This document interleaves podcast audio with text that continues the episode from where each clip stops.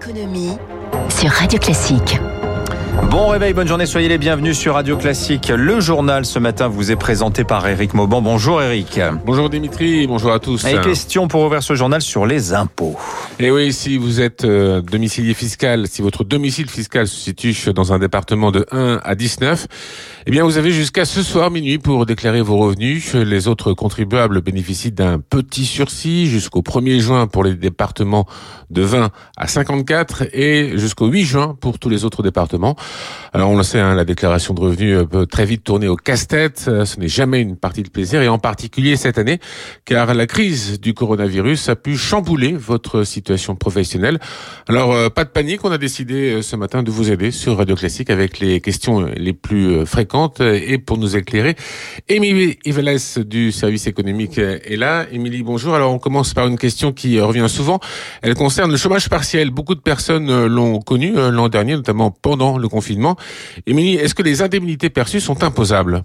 Oui, ces allocations sont bel et bien imposables, tout simplement parce qu'elles remplacent votre revenu d'activité. Elles sont donc soumises à ce titre aux impôts, mais normalement le montant de ces indemnités de chômage partiel est déjà pré-rempli dans votre déclaration. Il faudra juste le vérifier. Alors, à contrario, pour ceux qui ont eu beaucoup d'activités et qui ont fait des heures supplémentaires, eh bien notez que les revenus issus de ces heures sont exonérés jusqu'à 5 000 euros et même 7 500 euros si elles ont été effectuées entre le 16 mars et le 10 juillet. Là encore, cela doit être pris en compte déjà dans votre déclaration. Alors, autre question qui concerne cette fois les, les indépendants et les artisans. Émilie, certains se demandent si les aides touchées via le Fonds de solidarité doivent être déclarées. Non, là, vous ne devez pas les reporter sur votre déclaration de revenus car ce sont des subventions que vous avez perçues pour aider votre entreprise à traverser la crise. Ces aides doivent figurer dans le bilan de l'activité professionnelle, mais le fonds de solidarité est exonéré d'impôts, que ce soit d'impôts sur le revenu ou d'impôts sur les sociétés. Bon, une question essentielle maintenant, Émilie, car elle concerne le télétravail. Certains employeurs ont versé à leurs salariés des allocations pour les frais liés à ce télétravail. Alors, est-ce qu'on doit les déclarer? Vous avez pu en effet recevoir l'an dernier une indemnité télétravail pour vous dédommager de l'achat de mobilier de bureau, d'un ordinateur, par exemple d'une chaise, ou encore pour supporter des coûts de communication plus élevés. Eh bien, cette allocation, vous n'avez pas à la déclarer. Elle est totalement exonérée d'impôt sur le revenu dans la limite de 550 euros. Et pour ceux qui n'ont pas reçu d'allocation euh, télétravail de la part de leur employeur dans ce cas, vous pouvez opter pour les frais réels, ce qui veut dire que vous pouvez déduire toutes vos dépenses professionnelles liées au télétravail. Mais attention, il faut avoir gardé les factures car vous devrez être en mesure de pouvoir justifier de ces frais. Si vous ne les avez pas, l'administration fiscale simplifie la démarche pour 2020 et admet que l'on puisse déduire un montant forfaitaire, 2,50 euros par jour de télétravail, avec un plafond à 550 euros pour l'année. Mais il faut faire vos calculs car parfois il est plus avantageux de conserver tout simplement l'abattement de 10% déjà calculé par l'administration. Eh bien, merci Émilie Vallès pour euh, ces éclairages sur les subtilités de la déclaration d'impôt. Donc, petit rappel, attention, un dernier jour aujourd'hui pour déclarer vos revenus si vous êtes domicilié dans un département de 1 à 19. 6h42, le journal de l'économie vous est présenté par Eric Mauban. On reste dans le domaine de la fiscalité. Oui, va-t-on arriver à un accord de taxation des multinationales dès cet été? Les ministres des Finances du G7 pourraient se mettre d'accord à l'occasion d'une réunion virtuelle vendredi sur un taux plancher de l'impôt sur les bénéfices des entreprises. Ce serait un pas de plus vers une harmonisation de la fiscalité. Il s'agit en fait d'un véritable serpent de mer qui vise à mettre fin à la concurrence fiscale entre les pays. Le dossier est ouvert depuis plusieurs années au sein de l'OCDE, mais il refait surface puisqu'il y a un peu plus euh, d'un mois, eh bien, les États-Unis et l'administration euh, Biden ont décidé de remettre le sujet sur le devant de la scène. L'OCDE, qui regroupe depuis hier 38 pays, avec le Costa Rica, souhaite obtenir un accord de principe global lors du euh, G20 Finance des 9 et 10 juillet. Notez que c'est pas gagné puisque hier soir, l'Irlande a indiqué qu'elle n'augmentera pas son taux d'imposition sur les sociétés fixé à 12,5%. Les négociations s'annoncent compliquées. En bref, euh, Content Square aiguise les appétits des investisseurs. Cette licorne française spécialiste de l'analyse des comportements des internautes sur les sites et les applications, lève 500 millions de dollars. C'est un record dans le monde de la French Tech et qu'il convient de saluer.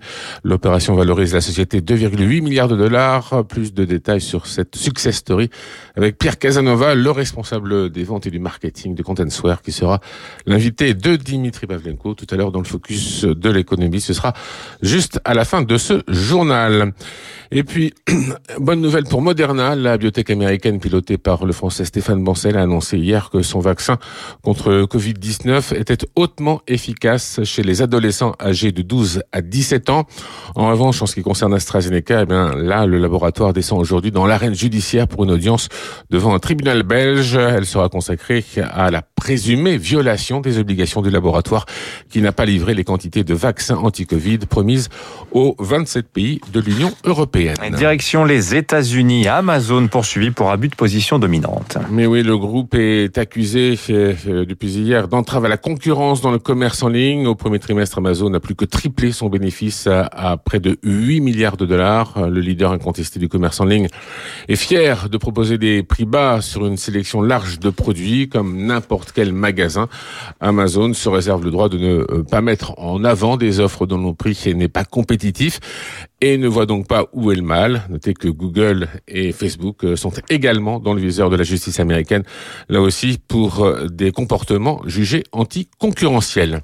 Et puis Canal Plus est sur ses gardes, d'accord pour soutenir le cinéma français, mais sous condition. La direction du groupe s'inquiète de la montée en puissance des géants américains de l'audiovisuel. Bonjour Charles Bonner. Bonjour Eric.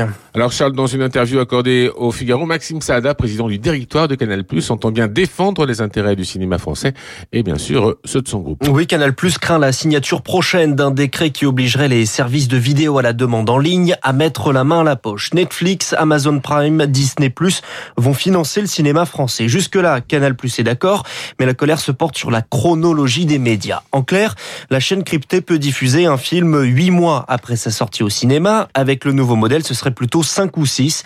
Les plateformes, de leur côté, doivent patienter actuellement trois ans. Cela passerait à un an. L'écart se réduit. C'est injuste pour Canal car le groupe français investit 200 millions d'euros par an dans le cinéma français. Les plateformes devraient quant à elles payer seulement en cumulé 50 à 60 millions d'euros, quatre fois moins alors qu'elles comptent quatre fois plus d'abonnés en France. Maxime Saada souhaite donc que Canal Plus puisse diffuser les films seulement trois ou quatre mois après leur sortie et il menace à demi-mot de suspendre le financement car de toute façon, trois quarts des abonnés sont à l'international et surtout sur les 20 contenus les plus regardés sur MyCanal en 2020, il y a 14 séries, un seul film français pour 5 films américains. Merci Charles Bonnet. On termine avec les marchés financiers. Le CAC 40 en baisse de 0,26% hier, 6390 points. Le DAX allemand a atteint un sommet historique. Aux États-Unis, le Dow Jones et l'indice S&P 500 ont chacun cédé 0,2%, toujours préoccupé par une possible résurgence de l'inflation. Merci Eric Mauban. Merci pour votre journal. Il est 6h47.